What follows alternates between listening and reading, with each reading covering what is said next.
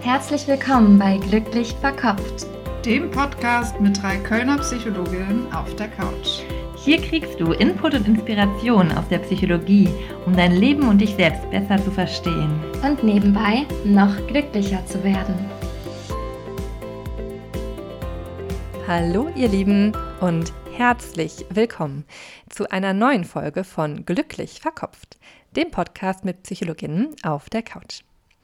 In der heutigen Folge spreche ich mit einem Interviewgast über Psychosen und Schizophrenie. Schizophrenie ist eine psychische Erkrankung, die ein Prozent der Bevölkerung weltweit mindestens einmal in ihrem Leben betrifft. Die Schizophrenie ist damit gar nicht so selten und kann bei Betroffenen enorme Einflüsse auf deren Leben, auf das Denken, die Wahrnehmung, das Fühlen bis zum Verlust des Realitätsbezuges haben. Und es ist auch eine Erkrankung, über die noch häufig sehr viel Unwissen besteht.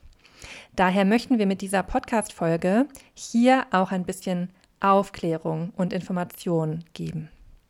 Vor allem deswegen, weil die meisten Menschen, also ein Großteil der Betroffenen, zum ersten Mal zwischen 18 und 35 Jahren, also relativ früh in ihrem Leben, erkranken.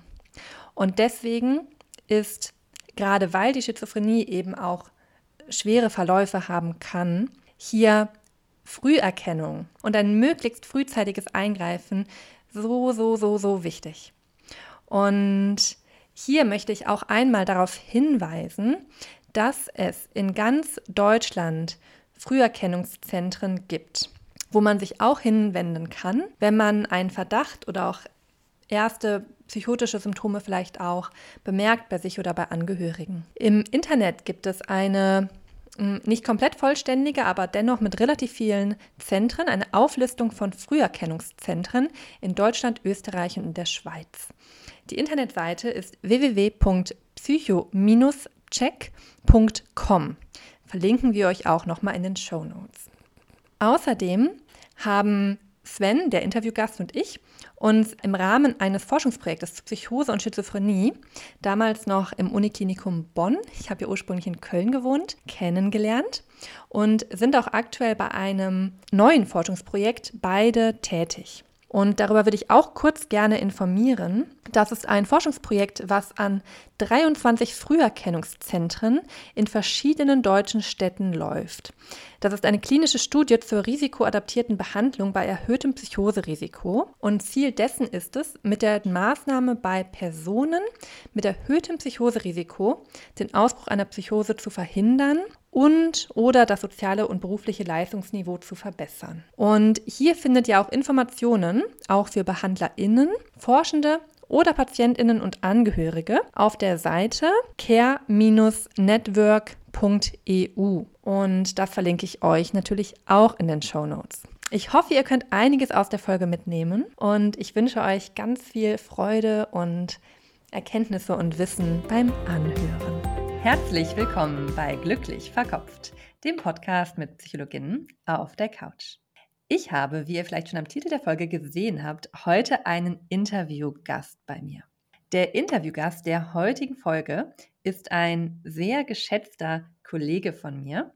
Er ist ebenfalls wie ich Psychologe. Er arbeitet am Uniklinikum Bonn als Doktorand im Fachbereich der klinischen Neuropsychologie. Dort betreut er Forschungsprojekte, unter anderem im Bereich Psychose und auch Psychoserisiko. Wir haben uns tatsächlich auch damals schon, ja, so, so lange noch gar nicht, ein bisschen auch kennengelernt ähm, über die Arbeit, weil wir, äh, weil ich da unter anderem auch tätig war. Da haben wir uns kennengelernt und weil ich das Thema Psychose super wichtig finde und es gibt so wenig Infos dazu, da gar nicht so viele, vor allem in diesen ja, populärwissenschaftlichen Medien, fand ich das super, super wichtig, da mit einem Experten für das Gebiet heute drüber zu sprechen. Und deswegen begrüße ich dich, Sven. Super, super, super schön, dass du heute hier bist. Ja, hi, freut mich sehr, dass du mich eingeladen hast und dass wir heute die Gelegenheit haben, uns ein bisschen über das Thema auszutauschen. Wir kennen uns ja jetzt wirklich schon einige Jahre und haben lange miteinander gearbeitet und deswegen, ja, freut mich hier zu sein. Danke dir für die Einladung. Mich freut es auch total. Magst du vielleicht einmal... Gerne. Also vielleicht erstmal müssen wir kurz einmal sagen, was Schizophrenie nicht ist, weil ich erlebe immer wieder, dass man Schizophrenie gerne verwechselt mit einer dissoziativen Persönlichkeitsstörung oder auch bekannt als geteilte Persönlichkeit. Und das ist es nicht. Also man hat nicht mehrere Persönlichkeiten, die nichts voneinander wissen. Das ist nicht Schizophrenie, sondern Schizophrenie ist meine Erfahrung, und ich denke, da kannst du mir zustimmen, einfach ein sehr, sehr diverses, ein sehr, sehr uneinheitliches Krankheitsbild. Also wir haben wirklich sehr viele Symptome, die sich in unterschiedlichsten Ausprägungen zeigen können, in unterschiedlichsten Stärken und das macht dieses Krankheitsbild so ein bisschen aus. Der, der Punkt, den es am stärksten definiert, ist, dass wir einmal etwas haben, das wir Positivsymptomatik nennen und einmal etwas, das wir Negativsymptomatik nennen. Und diese Positivsymptomatik, die ist das, was man häufig in, in Filmen kennt, wenn eben PatientInnen zum Beispiel auch sich verfolgt fühlen oder Ideen entwickeln, dass da eine Verschwörung sein könnte, die gegen sie arbeitet. Das ist also dieses überbordende Denken, dass etwas da ist, das vielleicht nicht da ist, daher Positivsymptomatik. Und bei der Negativsymptomatik sprechen wir über Dinge, die, die weg sind. Das heißt also eine, eine reduzierte Emotionalität oder eine, ein reduziertes Handlungsvermögen. Und eben diese beiden Dinge, die finden in, in Phasen im, im Wechsel statt im Rahmen dieser Erkrankungen. Und ich glaube, das ist so ein ganz wichtiges Charakteristikum erstmal. Danke dir für die Einführung dazu schon mal. Da hast du jetzt ja schon die ganz zentralen Elemente, die auch im Zusammenhang mit der Schizophrenie stehen, genannt, die Positiv- und die Negativsymptomatik. Kannst du da vielleicht noch einmal abgrenzen, wann spreche ich von Schizophrenie und ist jemand, der eine Psychose hat, automatisch schizophren? Jemand, der eine Schizophrenie hat, ist immer psychotisch jemand, der eine Psychose hat, ist nicht automatisch schizophren. Eine Psychose kann durchaus auch durch andere Substanzen zum Beispiel induziert sein. Das nennt man dann Drogen- oder substanzinduzierte Psychose. Dabei ist wichtig, dass wir hier eben vor allem über die Zeitkomponente definieren, ob es eine Schizophrenie nachher ist oder eine psychotische Episode und auch darüber, inwieweit die Symptome sich von selbst wieder im Laufe von Tage bis Wochen kann das durchaus auch dauern, sich selbst wieder auflösen oder sich selbst wieder verringern, so dass die PatientInnen keinen Leidensdruck mehr haben. Das ist eine wichtige Komponente dabei. Und psychotische Symptome und Psychosen können ja auch im Rahmen von anderen Störungsbildern auftreten. Beispielsweise bei Depressionen gibt es auch eine Unterkategorie, nämlich die depressive Episode mit psychotischen Merkmalen. Genauso können manische Phasen ja auch mit psychotischen Symptomen einhergehen. Genau. Und dann gibt es auch noch die Schizophrenie, die hauptsächlich charakterisiert ist durch depressive Symptome. Ähm, das heißt also, ich glaube, da wird auch direkt wieder deutlich, was, was ich eingangs gesagt hatte, dass es eben ein Erkrankungsbild ist mit sehr vielen Facetten und dass eine Schizophrenie durchaus durch vieles definiert sein kann die Psychose, genau wie du jetzt sagtest, die sind dann in, im Rahmen einer Depression ja häufig von einer bestimmten Art von Wahnvorstellungen gekennzeichnet. Ne? Also wir haben ja, ich glaube, da müssten wir gleich dann äh, nochmal etwas äh, tiefer reingehen in die verschiedenen Arten von Wahnvorstellungen, weil das ist natürlich ein sehr großes Thema in dem, in dem Aspekt.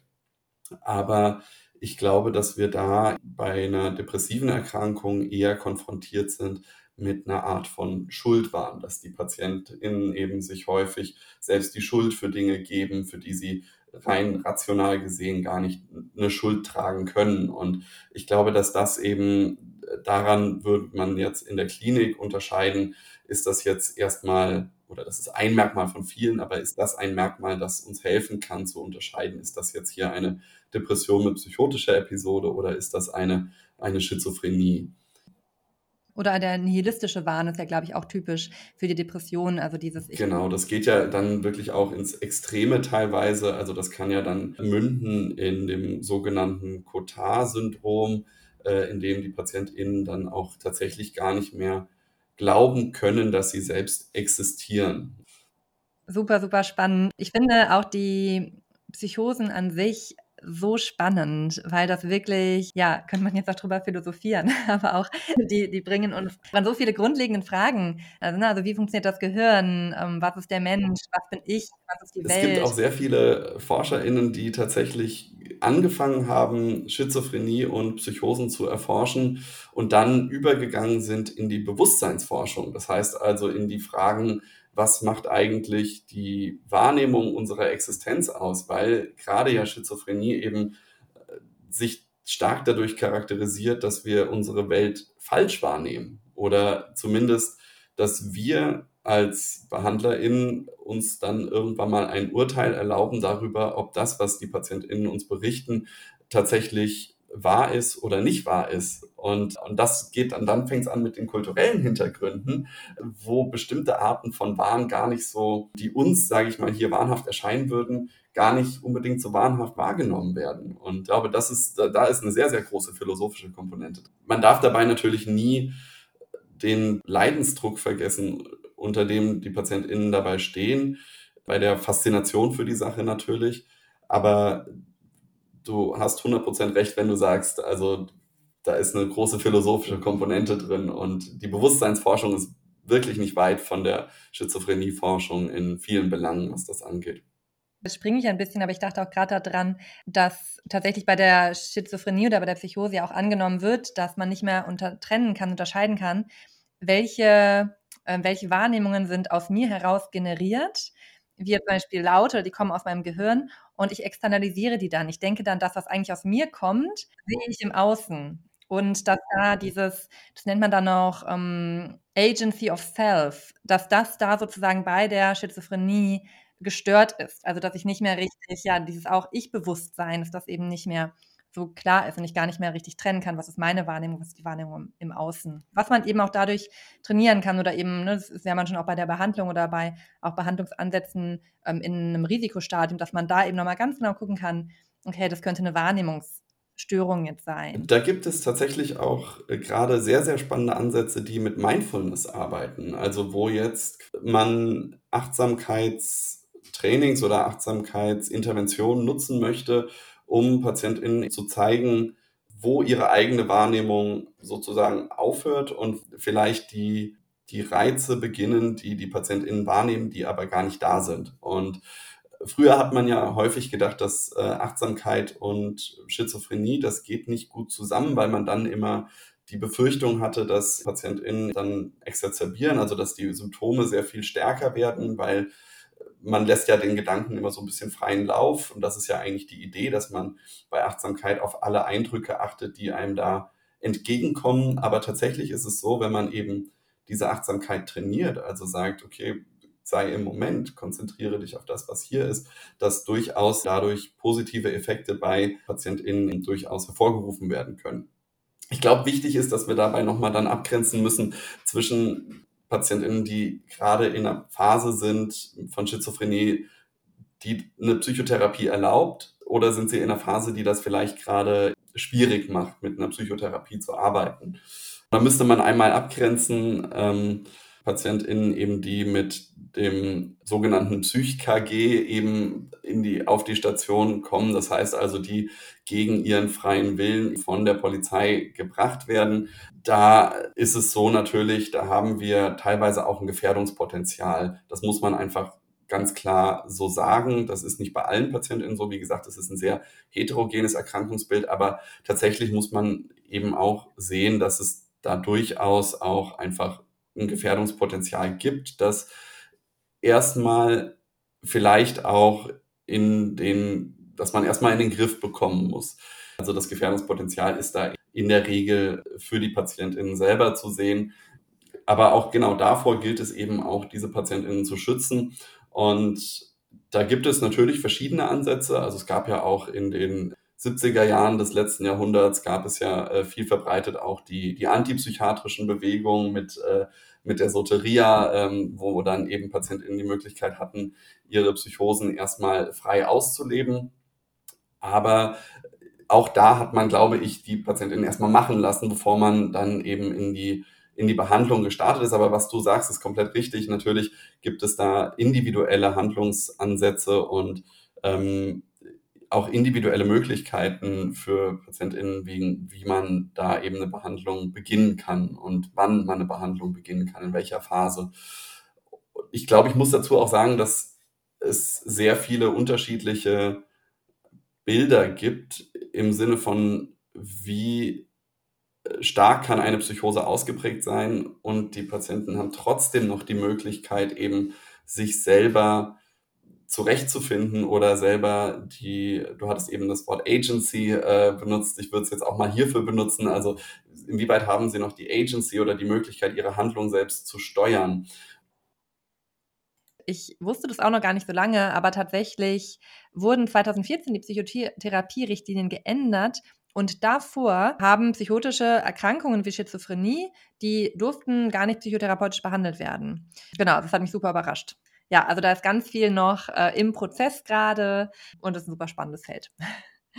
Ja, magst du dann etwas dazu sagen? Wie ist denn so der Verlauf? Also wird man von heute auf morgen psychotisch? Ähm, oder ja, was ist der Verlauf? Was sind vielleicht auch, was können vielleicht auch Auslöser sein? Magst du da was zu teilen?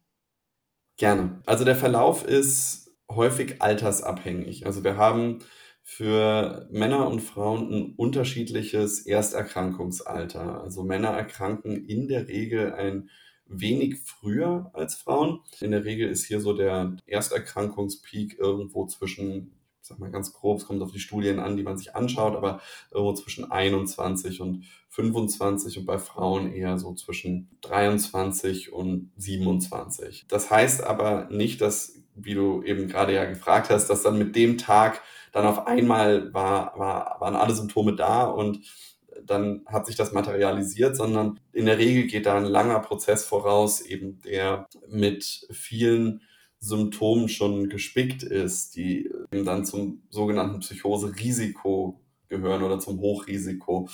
Und das heißt, also landläufig kennt man das dann auch als Prodrom, aber das Prodrom ähm, ist ja definitorisch immer erst dann da, wenn wir wissen, dass eine Erkrankung tatsächlich dadurch entstanden ist. Deswegen spricht man heute eher von Psychoserisiko. Und dieses Psychoserisiko, das fängt häufig schon mit 15 etwa an, 15, 16. Das ist so ein sehr häufiges Erkrankungsalter. Gab es äh, vor zwei Jahren eine Meta-Analyse, die da eben so diese Altersspanne gezeigt hat, ähm, die da relevant ist. Und da beginnt es eben häufig mit Symptomen wie das sind kognitive Symptome erstmal. Also vielleicht können die Patienten nicht mehr so gut äh, Dinge gleichzeitig auf einmal. Oder es gibt dann vielleicht eine, ein, ein, so ein Dip in eben der Leistung. Das heißt also, da ist dann eben eher weniger Leistungsfähigkeit da in, in, in der Schule oder äh, im, im Beruf.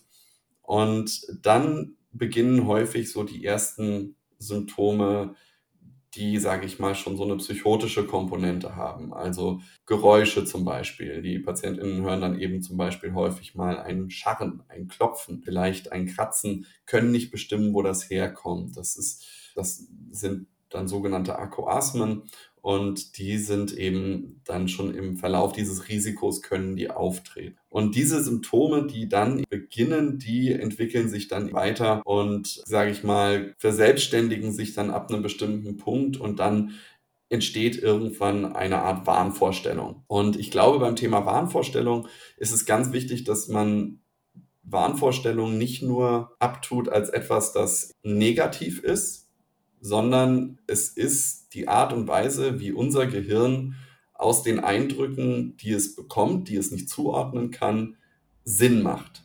Das heißt also, irgendwo ist es eine Art Schutzmechanismus, weil wir sind Lebewesen, die immer nach dem Sinn fragen, die sich immer nach dem, nach, die immer nach dem Sinn greifen wollen. Und wenn wir eben keinen Sinn haben, dann müssen wir uns den sage ich mal, basteln. Und das ist, so würde ich jetzt eine Art Wahn erstmal beschreiben wollen. Und da gibt es auch neurobiologische Grundlagen, die man dazu vielleicht kurz vermitteln kann. Ich will nicht zu weit ausholen, deswegen man ist ja manchmal selber in so einem Thema drin und dann weiß man nicht, wie weit, wie weit kann man dann äh, hier gehen, äh, ohne dass man, äh, dass man alle verliert, über die man so, bei dem man so begeistert über ein Thema erzählt. Also es gibt die sogenannte Dopamin-Hypothese und das ist eine Hypothese, die gibt es sehr lange und äh, vielleicht erklärt man dazu nochmal in zwei Sätzen ganz kurz, was ist Dopamin. Und Dopamin, das ist ein Neurotransmitter, den haben wir im Gehirn, der dient einerseits der Bewegungssteuerung, also der ist für viele Dinge verantwortlich.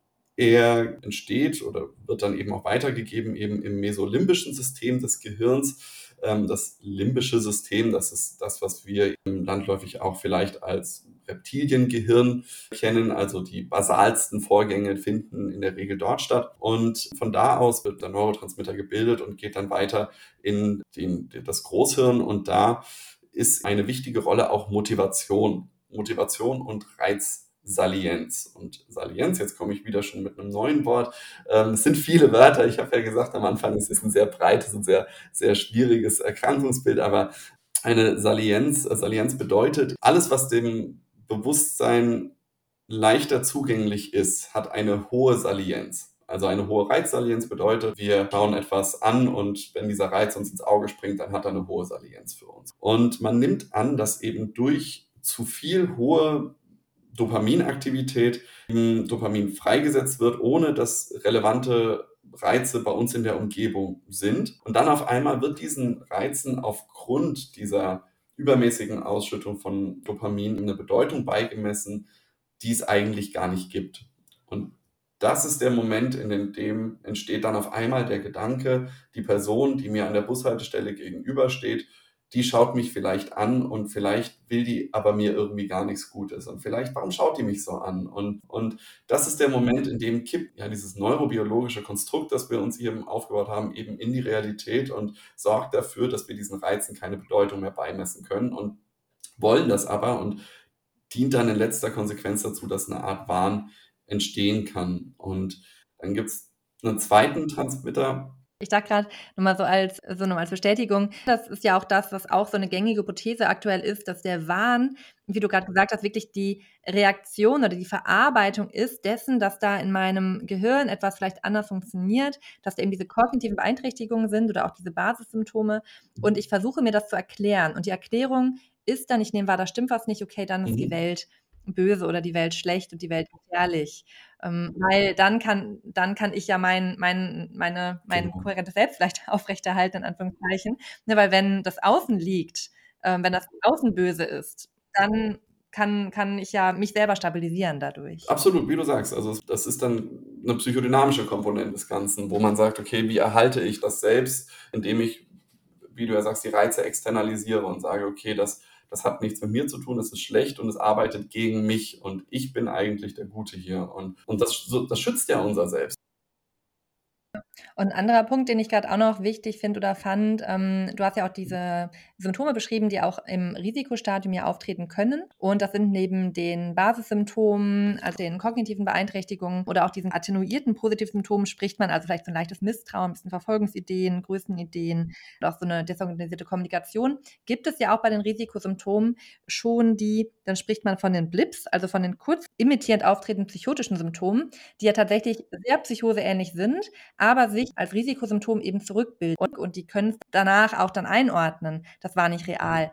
Dass man mit denen auch daran arbeiten würde, dass es das zu normalisieren, natürlich jetzt nicht zu entpathologisieren und auch schon zu betonen, dass es ganz, ganz wichtig ist, daran äh, zu arbeiten und eben auch therapeutisch zu arbeiten.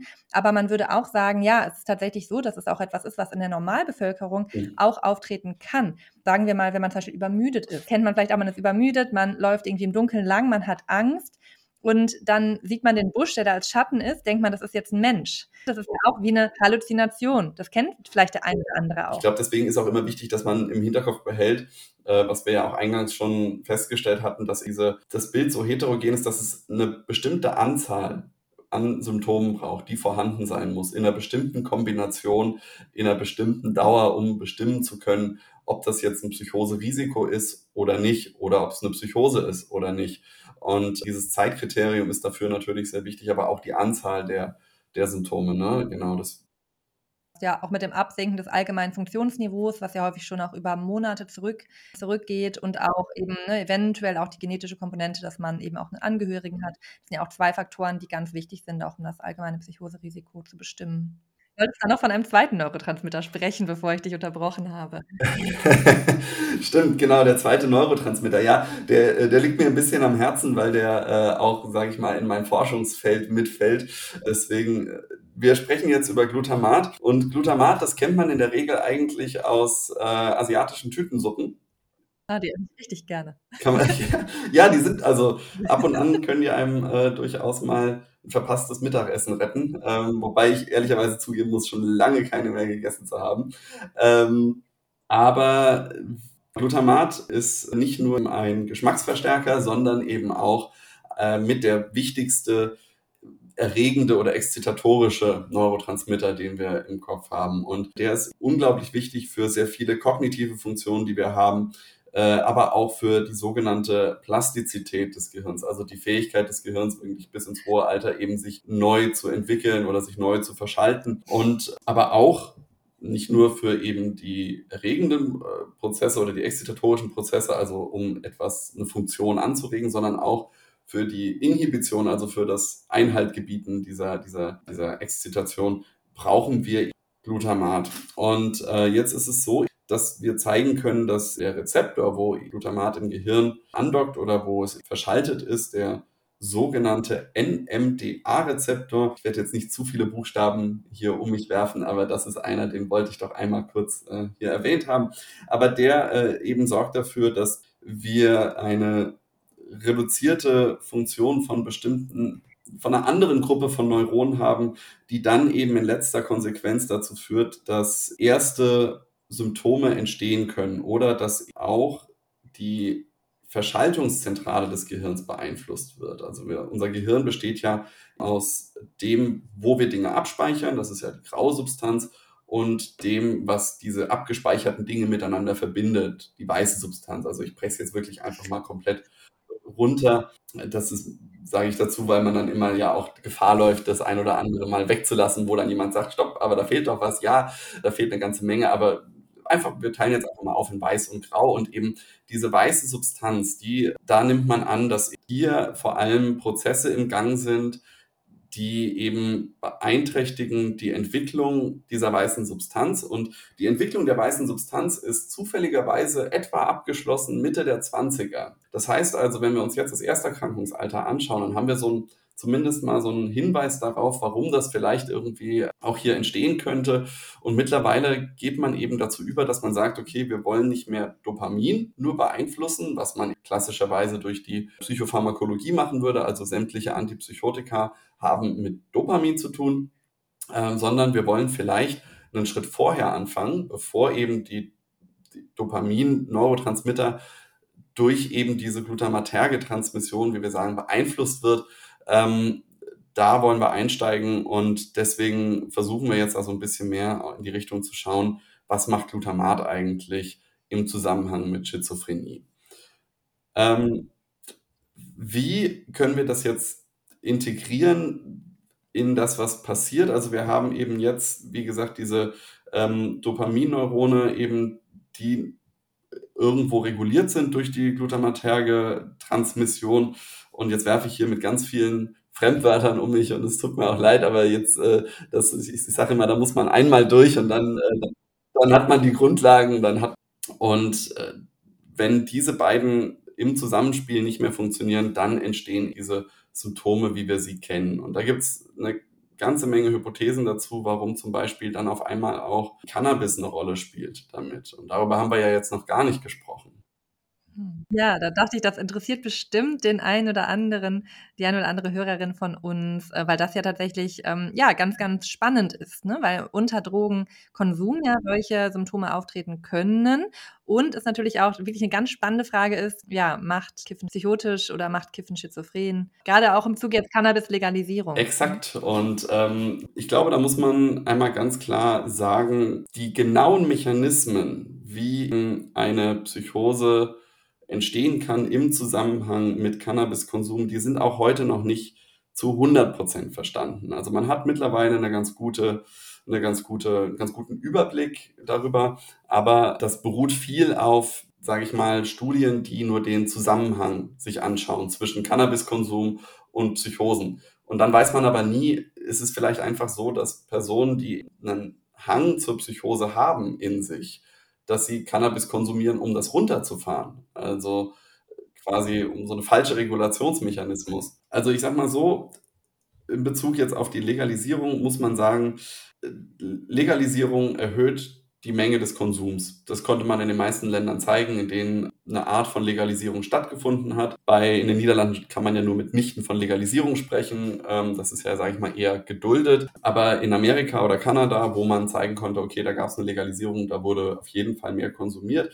In Portugal ist es entkriminalisiert worden. Also da ist, glaube ich, seit 2000 oder 2000, also irgendwann um die, um die Jahrtausendwende, sind sehr viele Drogen entkriminalisiert worden in Portugal und damit in Verbindung gab es bedeutsam mehr Krankenhausaufenthalte wegen Psychosen. In Kanada konnte das zwar nicht repliziert werden, aber man muss sagen, dass dort die Entkriminalisierung vor der Legalisierung stattgefunden hat und man hat erst ab der Legalisierung gemessen. Deswegen ist es wahrscheinlich, dass auch seit der Entkriminalisierung in Kanada eben die Anzahl der Psychosen zugenommen hat. Das kann an einem sehr hohen THC-Gehalt liegen. Das ist der psychoaktive Stoff ähm, in, in Cannabis, der eben dafür sorgt, dass eine Psychose, also man nimmt an, dass es da einen Zusammenhang gibt eben mit Dopamin. Das aber auch ist jetzt, sage ich mal, schon eine sehr alte Hypothese, die jetzt irgendwie nicht häufig repliziert wurde in genetischen Studien. Aber tatsächlich ist es so, dass eben man annimmt, dass es hier diesen Zusammenhang gibt und dass deswegen THC, der, der äh, Antreiber ist, wenn es darum geht, dass man eben im Zusammenhang von Cannabis eine Psychose entwickelt. Aber ich würde behaupten, dass auf jeden Fall, sage ich mal, wenn wir, selbst wenn wir die Frage klären, ist Cannabis für Psychosen wichtig oder nicht, steht ja dann noch der nächste Schritt im Raum und zwar, wie lange darf man nach Cannabis denn nicht mehr Auto fahren? mit welcher THC-Menge? Wie kontrolliere ich die THC-Menge, die, die irgendwo drin ist? Ähm, sage ich, ist das eine 0,1? Also ist bei 0,0x Nachweis THC bin ich dann auf einmal werde ich aus dem Verkehr gezogen oder ich glaube, da sind sehr, sehr, sehr viele Fragen noch einfach sehr offen und ungeklärt. Neben alleine auch der Frage, was hat das mit Psychosen zu tun? Und ich glaube, deswegen sollte man dieses ganze Thema mit äh, sehr viel Vorsicht betrachten.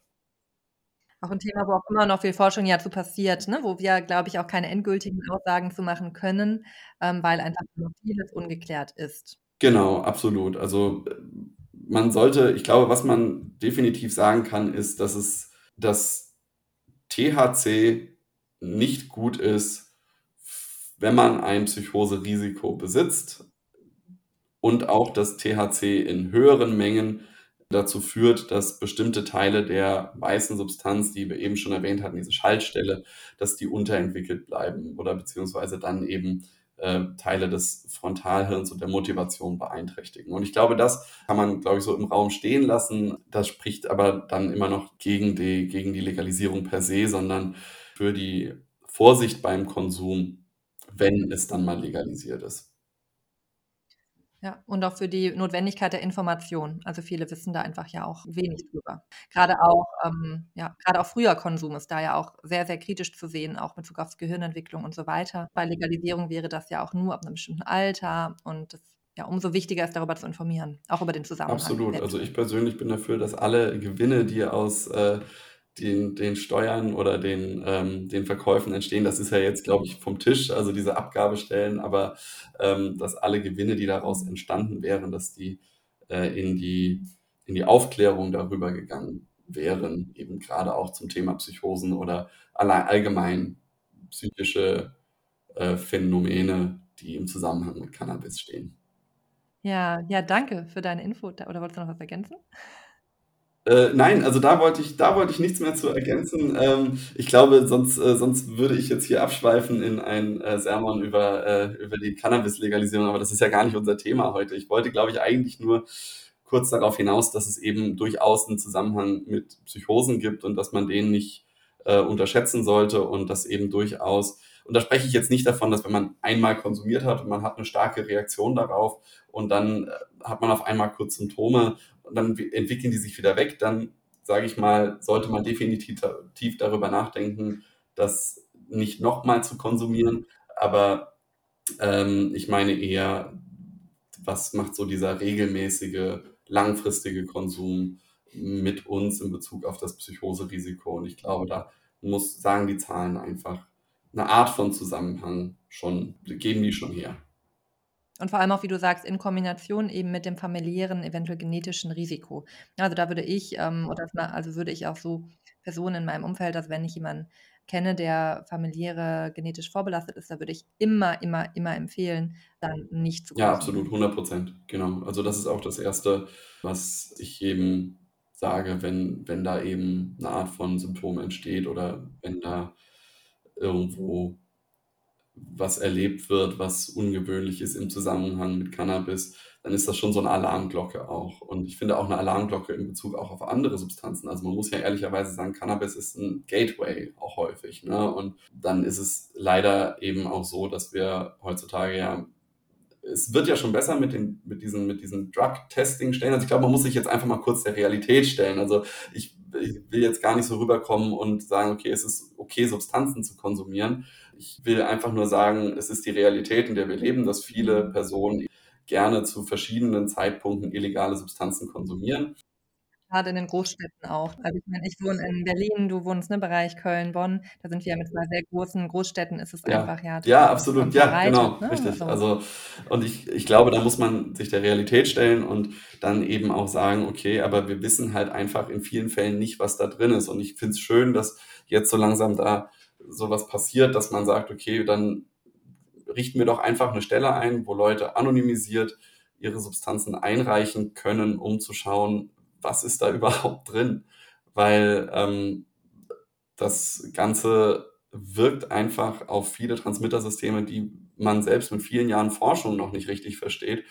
Und ähm, man kann häufig nicht so richtig vorhersagen, was da passiert. Und wenn man dann eben auch noch eine Reaktion auf Cannabis hat, dann ist der nächste Schritt, also Amphetamin oder irgendwas, da kann man von ausgehen, dass das eine, sage ich mal, eher noch negativere Wirkung haben wird als der alleinige Konsum von Cannabis. Ja, dann äh, würde ich jetzt gerne noch mal konkreter zu den Symptomen kommen und vielleicht auch mal zu PatientInnen-Beispielen.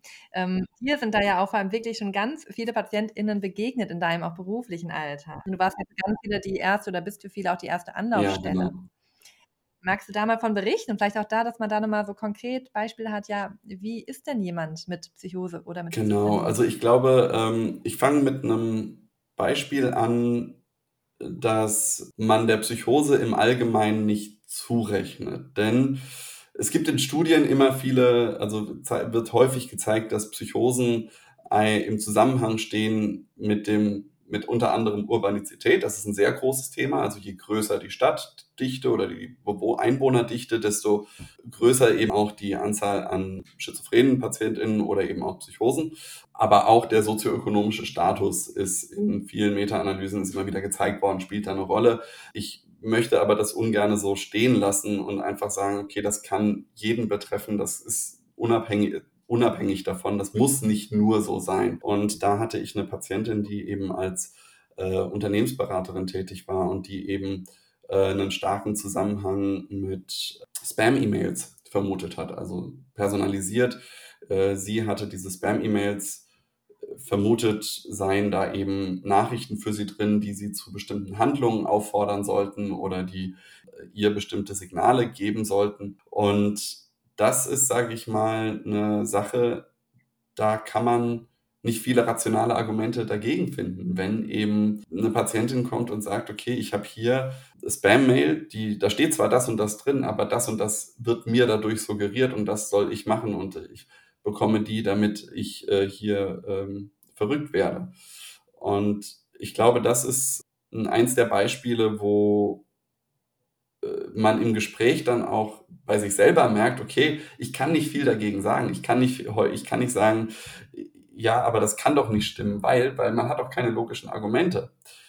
Aber das ist relativ egal, wie wir an dem nächsten Beispiel sehen mit den logischen Argumenten, denn ich hatte irgendwann mal auch einen Patienten, der hatte angenommen, er hat einen, einen Sender im Gehirn vom ähm, BND da installiert und dann habe ich ihm angeboten, habe gesagt, okay, wenn da ein Sender ist, sollen wir uns das im MRT mal anschauen.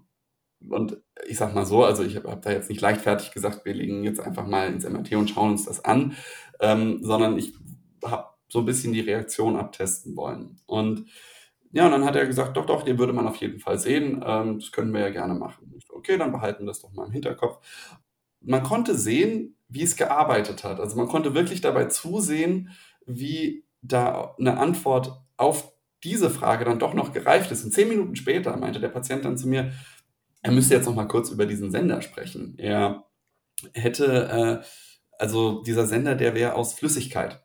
Und deswegen könnte man den wahrscheinlich dann im Scanner doch nicht sehen. Und ich glaube, das ist so dieser Moment, wo man dann wirklich merkt, okay, da ist wirklich ein Schutzmechanismus. Also dieser Wahn ist ein, ein, ein Schutzmechanismus für den Patienten. Und wenn ich ihm den jetzt wegnehme, dann fragt er sich, woher kommen die Stimmen? Und wenn das keinen Sinn macht, wenn diese Stimmen, die sind da und ich, ich höre die den ganzen Tag, das muss man sich vergegenwärtigen. Also die Patienten hören Stimmen, die ihnen schlimme Dinge sagen, die wirklich sagen, okay, du bist nichts wert oder du, ähm, du, du, du solltest das und das nicht machen oder du solltest dich nicht gut fühlen oder im schlimmsten Fall eben auch dann sogenannte imperative Stimmen, die zu Handlungen auffordern sollen, wo wir dann eben wieder über die Eigengefährdung, selbstverletzende Handlungen, genau.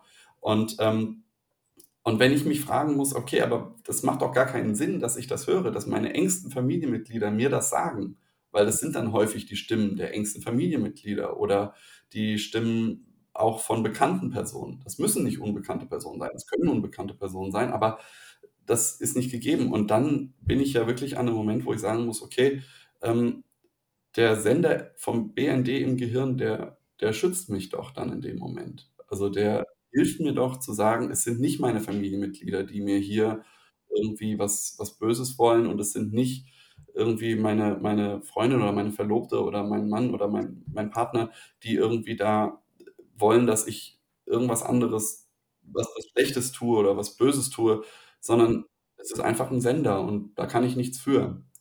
Und ich glaube, das ist so die Bandbreite, die wir haben. Also wir haben wirklich, sage ich mal, eine, eine Art bizarren Wahn. Das geht ja so, in Richtung bizarrer Wahn, also ein Sender vom BND im Gehirn. Ähm, und dann äh, aber auch eine Art von Wahn, die sehr subtil ist, sehr unterschwellig, also wo wirklich dann eben Spam-Mails mit kleinen versteckten Botschaften, was man schwer entkräften kann. Und das geht dann eben, das ist so diese ganze Bandbreite, die man hat. Und ja, ich glaube, also das ist so ein gutes Beispiel für die Bandbreite. Ich dachte gerade auch, das ist auch wirklich auch spannend, was du sagst, mit dem Beispiel mit den Spam-Mails. Ähm, hatte ich auch mal eine Patientin und das ist echt ganz spannend, weil die hat dann von Mobbing berichtet. Und ich habe das erstmal total ähm, geglaubt und validiert und äh, mitgefühlt. Und dann ging es so weiter und ähm, irgendwann hat sie dann erzählt, ja, der Chef befiehlt ihr, einen Punkt auf dem Bildschirm zu fixieren. Und da war ich dann schon so ein bisschen äh, so ein bisschen, äh, ja, verwirrt, also ein bisschen misstrauischer und habe dann gedacht, okay, irgendwas ist hier seltsam. Und dann ging es eben auch weiter, dass, dass dann ging es eben auch weiter mit Kameras und mit, sie muss diesen einen Punkt angucken und wenn sie diesen Punkt nicht anguckt auf dem Bildschirm, passiert was ganz, ganz Schlimmes. Deswegen hat sie da stundenlang gesessen und diesen Punkt angestarrt auf dem Bildschirm. Und das war dann was, wo mir dann bewusst wurde, okay, es handelt sich hier wahrscheinlich nicht um real einen Chef, der da die Mitarbeiter zwingt, äh, Punkte auf dem Bildschirm anzugucken, sondern da liegt vermutlich eine psychotische Störung vor. Ne, was nicht heißt, es hat gar kein Mobbing gegeben oder ähnliches. Es kann natürlich auch mal eine Kombination genau. sein. Aber da, ne, so als, ich bringe es gerade ein als Beispiel, dass ich tatsächlich einfach erstmal das gar nicht gesehen habe, weil das alles so plausibel war, weil die Patientin das so plausibel beschrieben ja, hat. Ja, ich, ich, weiß, ich weiß genau, was du meinst. Also es ist ja, genau, also gerade wenn da so ein kohärentes Bild entsteht und man denkt dann, dieses Gefühl, man traut dem Braten nicht ganz. Und ich glaube, das ist so dieses wichtige Gefühl, dass, dass äh, man da so im Umgang mit den PatientInnen eben auch entwickelt und was man, dem man, glaube ich, auch Vertrauen lernen muss, wo man dann eben an der richtigen Stelle dann einfach nochmal nachfragen muss, um ja, wie du dann eben diese, diese psychotische Episode aufzudecken oder eben aufzudecken, dass es wahrscheinlich nicht der Chef ist, der dann wirklich ihr befiehlt, auf einen Punkt zu schauen die ganze Zeit. Ne? Und so heterogen ist das einfach. Ne? Also man hat einfach sehr, sehr viele verschiedene Fälle. Was waren so deine spannendsten oder deine, deine interessantesten oder ähm, ja, Fälle? Ja, ich berichte gerne nochmal über ähm, ja. ein sehr markantes Beispiel. Und zwar hatte ich einmal eine Patientin. Diese Patientin hatte ein sehr markantes Lebewesen, das sie, das sie immer wieder gesehen hat, schon seit jüngster Kindheit, immer schon sehr lange.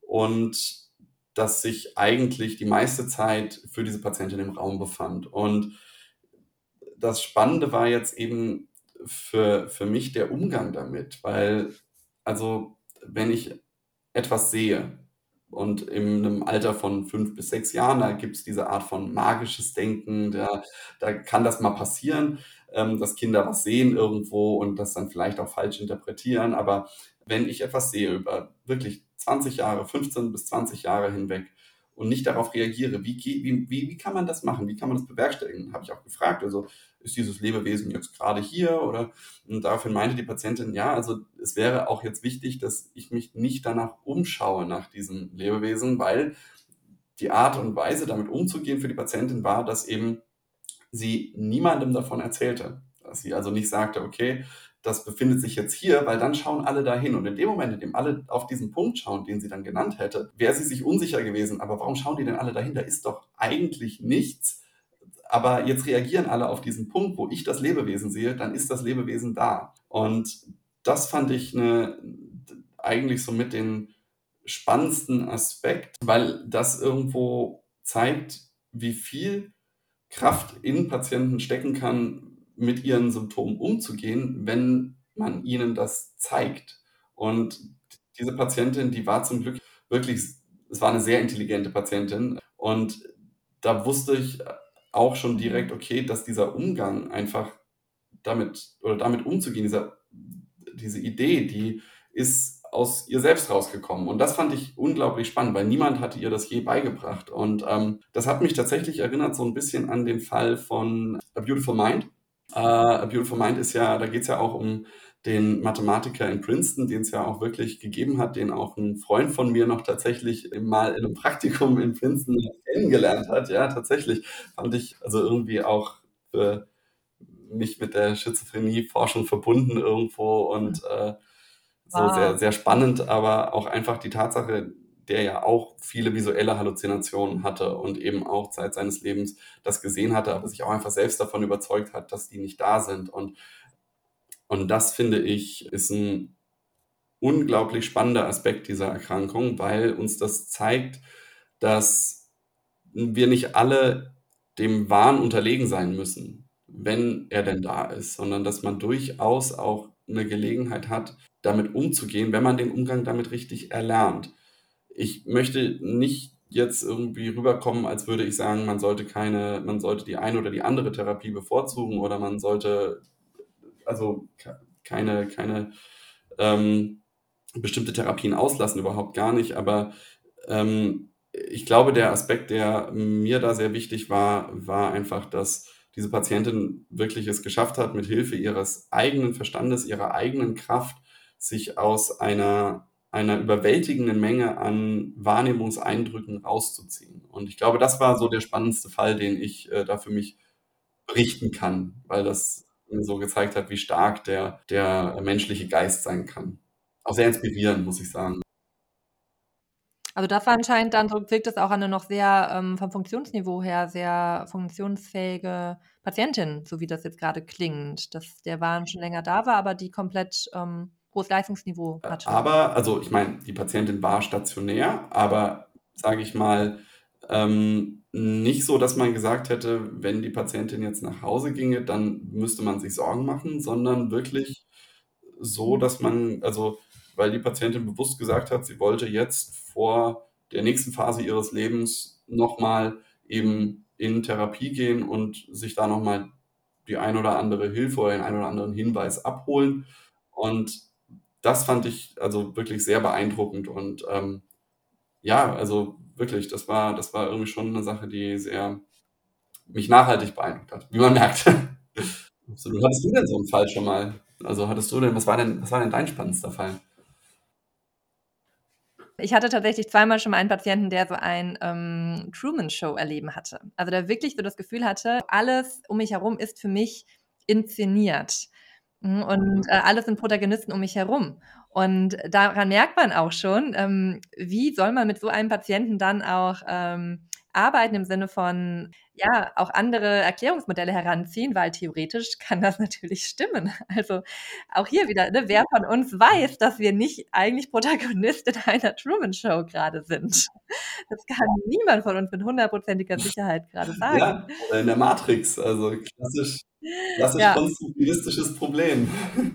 Und das ist auch super spannend, ne? Oder wie du sagst, man würde mit Psychos Psychosen oder psychotischen Patienten ja auch erstmal gucken, ja, keiner von uns hat die absolute Realität und Wahrheit. Wir können uns jetzt Wahrscheinlichkeiten angucken. Nun, die Wahrscheinlichkeit, dass ich jetzt gerade in der Truman Show bin, würde ich jetzt auch eher als gering einschätzen, aber äh, ganz sicher weiß man es nicht. Äh, ja, also das fand ich super spannend. Ähm, was ich auch immer spannend finde, ist der religiöse Wahn. Ne, den hast du vorhin ja auch angesprochen. Ähm, also Patienten, Patientinnen, die wirklich dann denken, sie sind jetzt wirklich von Gott gesandt oder sie haben wirklich eine Botschaft im Leben, sie müssen jetzt den Planeten retten. Ähm, und das ist auch, auch eine Mhm. super spannende Frage. Hatten wir auch vorhin im kurzen Vorgespräch darüber berichtet, dass du ja auch meintest, ja, und das ist auch von Religion zu Religion Genau. unterschiedlich. Also das finde ich auch spannend, dass man da merkt, wie ist jemand kulturell sozialisiert. Dementsprechend ist dann der Wahn. Hast du da schon Erlebnisse? mit? Absolut. Also ich äh, hatte viele Patienten, Patientinnen aus dem, äh, aus dem christlichen Kulturkreis, ähm, christlich geprägten Kulturkreis und da äh, war es halt natürlich, dann waren es Engel oder Dämonen.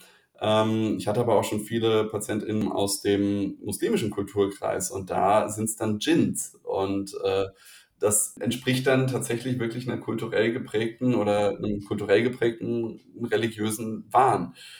Deswegen finde ich religiösen Wahn ein inter interessantes Thema an sich, weil das genauso der Punkt ist, eben auch, wo, wo ja viele Studien auch, sage ich mal, sich mit beschäftigt haben. Ich weiß nicht, ob du äh, von der Studie gehört hast, äh, The Three Christs of Ypsilanti. The Three Christs of Ypsilanti, das äh, war eine Case Study von Milton Rokeach. Und Milton Rokeach hat drei Patienten, die dachten, sie seien Jesus Christus in gruppentherapeutischen Sitzungen zusammengeführt und hat mit ihnen ähm, im Dialog erörtern wollen, wer denn jetzt der echte Jesus Christus ist.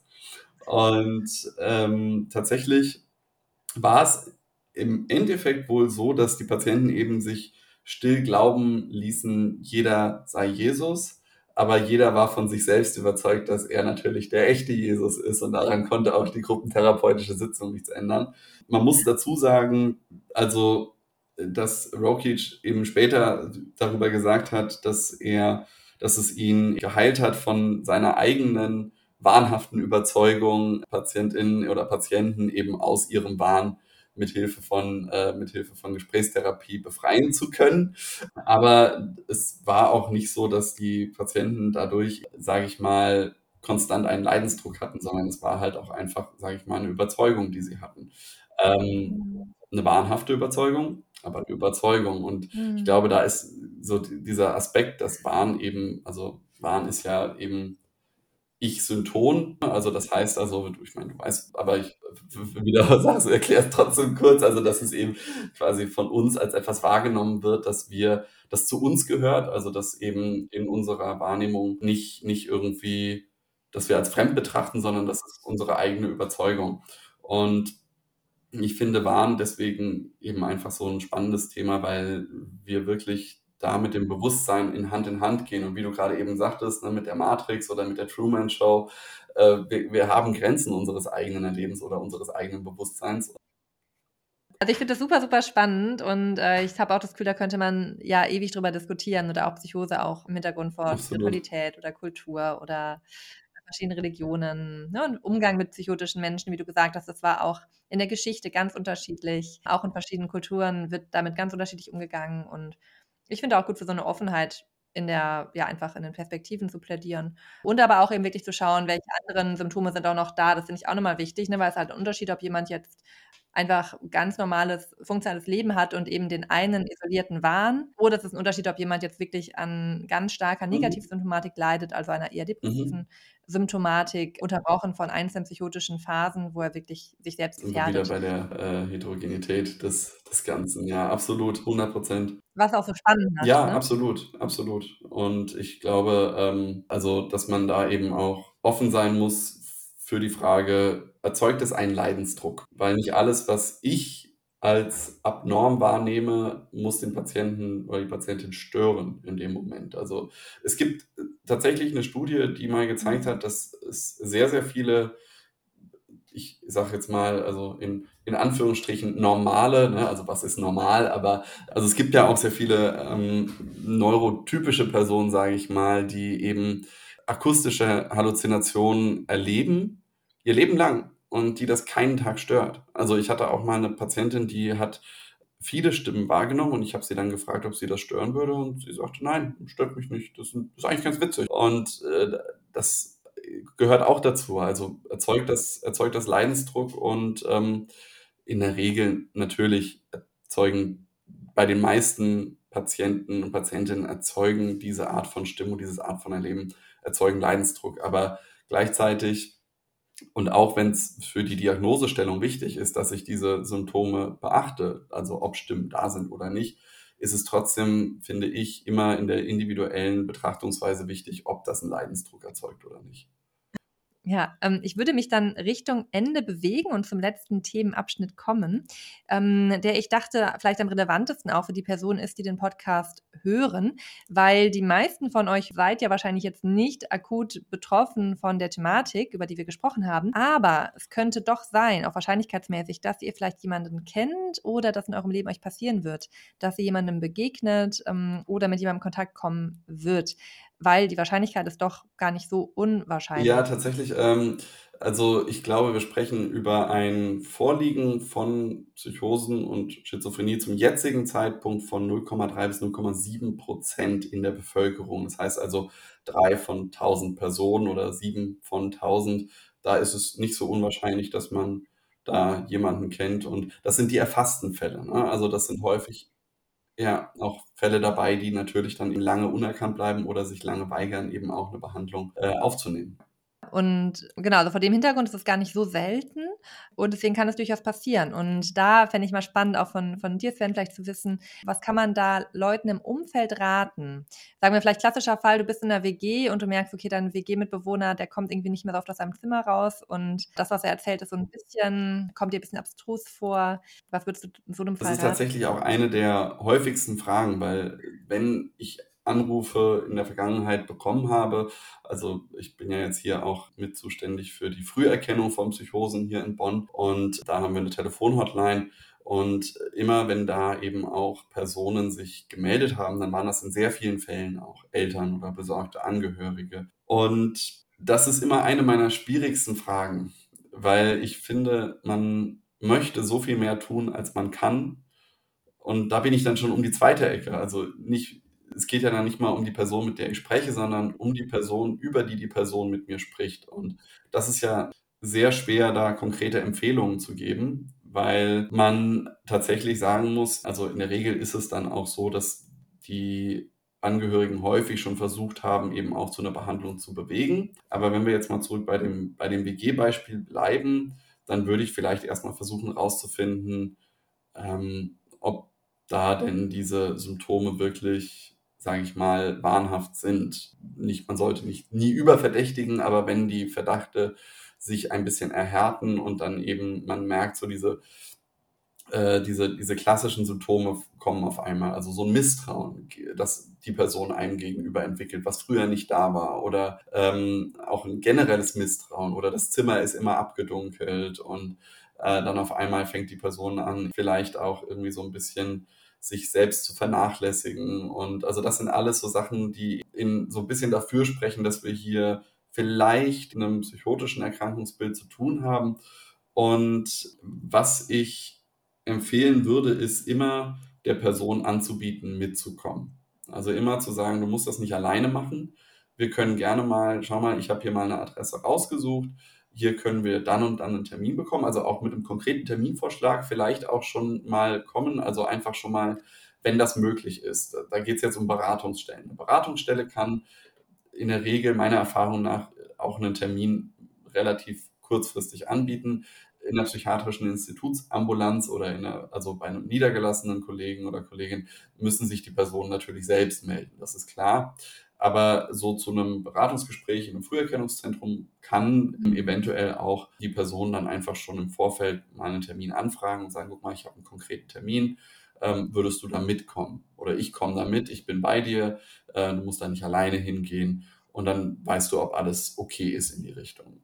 Ich dachte gerade da vielleicht direkt als Einschwenkung auch, es gibt da tatsächlich eine Seite ähm, www.psycho-check.com, wo man zum einen gibt es da einen Schnellcheck mit verschiedenen Fragen, den man selber machen kann, um zu gucken, ähm, oder vielleicht auch einer Person dann empfehlen kann, um zu gucken, was trifft da vielleicht zu.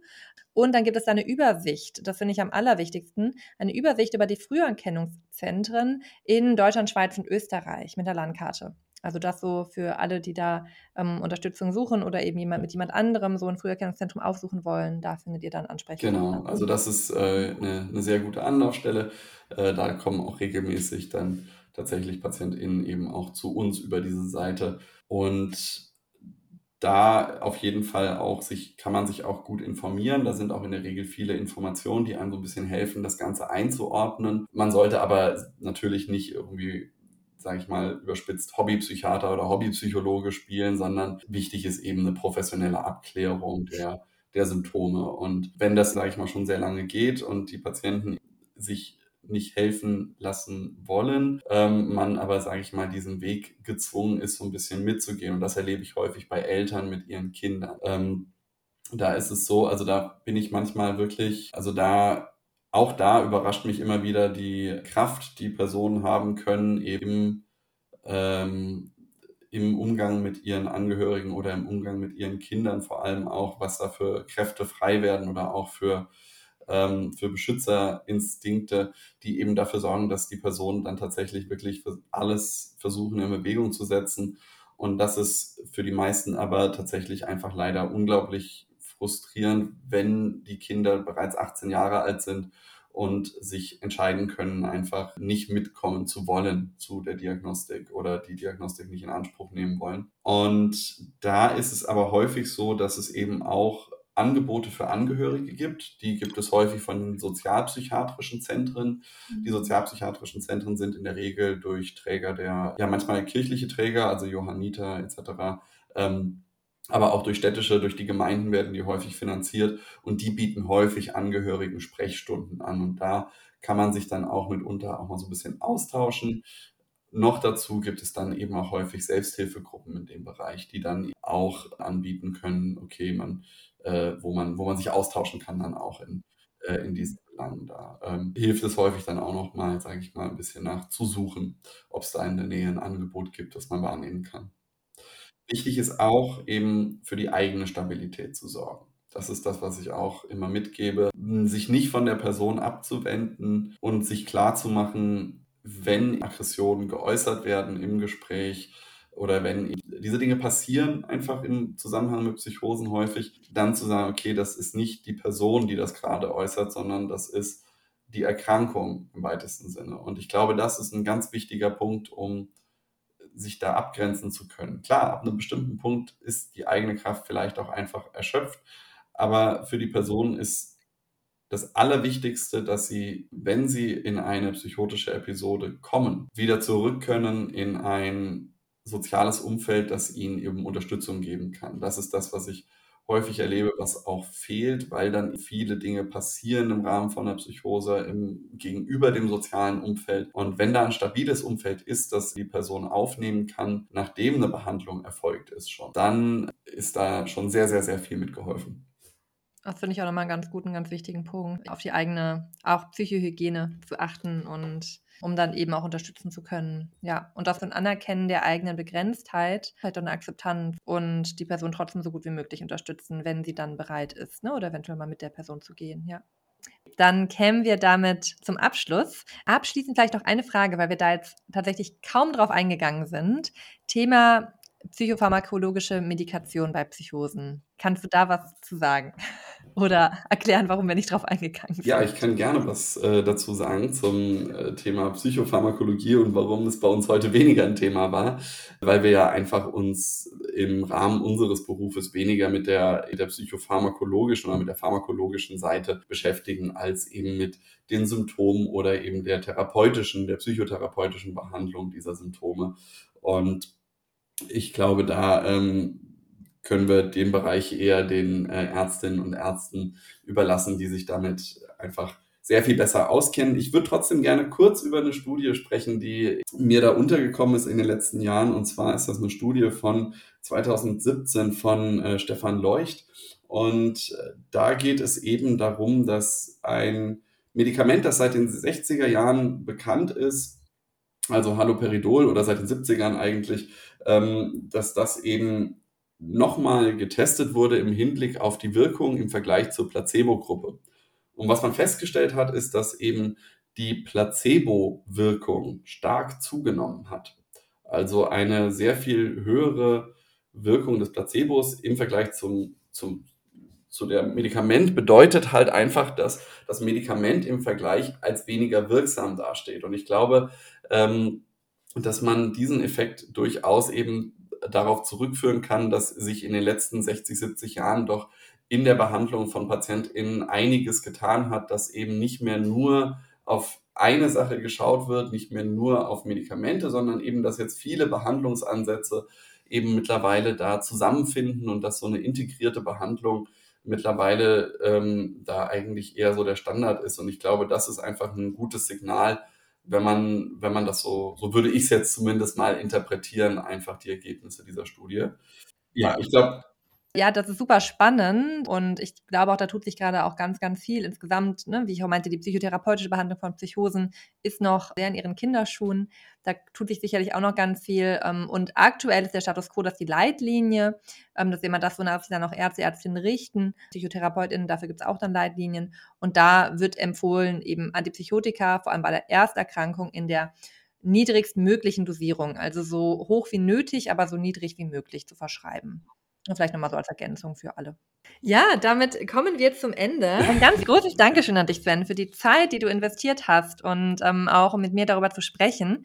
Ähm, und ja, mir ist einfach super wichtig, dass Informationen darüber verbreitet werden, vor allem auch Informationen über dieses Risikostadium, weil man kann da auch etwas machen. Ähm, und deswegen ist auch die Forschung so wichtig, um eben zu schauen, was kann auch therapeutisch passieren, damit man dem Übergang in einer Psychose entgegenwirken kann. Ja, ich danke dir, Nora. Also es war äh, sehr schön, äh, hier Gast sein zu dürfen. Und ich hoffe, dass unsere Informationen ein bisschen dazu beitragen können, ein bisschen Awareness zu schaffen und ähm, dass viele Angehörige und PatientInnen eben sich ein bisschen besser aufgehoben fühlen können. Genau, ja, super schön. Ja, danke dir.